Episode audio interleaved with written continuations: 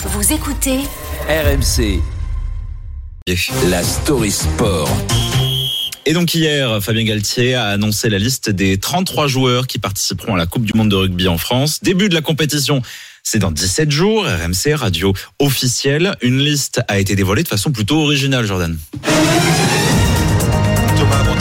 J'imagine que vous reconnaissez ce jingle. Évidemment. C'est le, le JT de TF1. Le JTTF1 jingle mythique, historique, c'est donc sur la une que Fabien Galtier a dévoilé la liste des 33 élus qui participeront au mondial. A priori, un exercice qui n'a rien d'inédit. Déjà en 2019, Jacques Brunel, le sélectionneur de l'époque, s'était invité dans le 20h de Gilles Boulot pour annoncer qui partirait au Japon. Mais cette fois-ci, grosse différence sur la forme en tout cas. Ce n'est pas Galtier qui a égrené le nom, mais les Français ordinaires comme euh, vous et moi.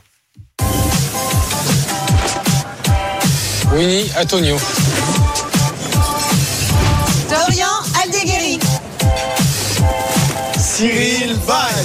Ce clip nous emmène aux quatre coins de la France, de Paris à Marseille, en passant par Lyon, Toulouse ou bien encore Bordeaux. Des hommes et des femmes de tout âge, des enfants également, disent-ils les noms, des joueurs sur des marchés, dans des cafés, dans les écoles de rugby également.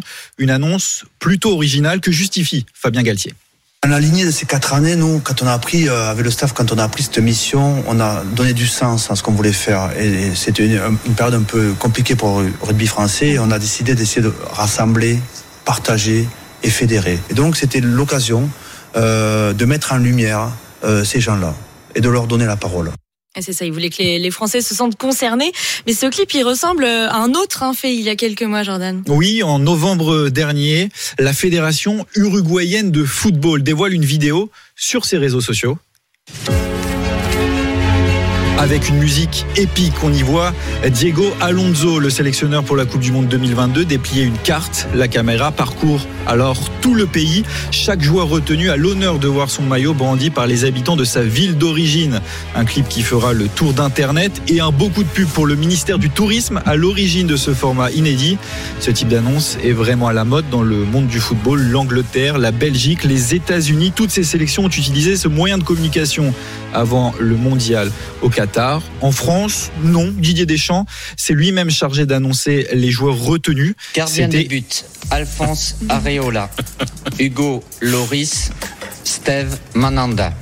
C'était encore une fois dans le JT de TF1. Alors c'est sûr, le style est plus classique, plus sobre, peut-être un peu moins moderne, mais c'est efficace, sans fioriture finalement, à l'image de notre DD national. Merci, Jordan.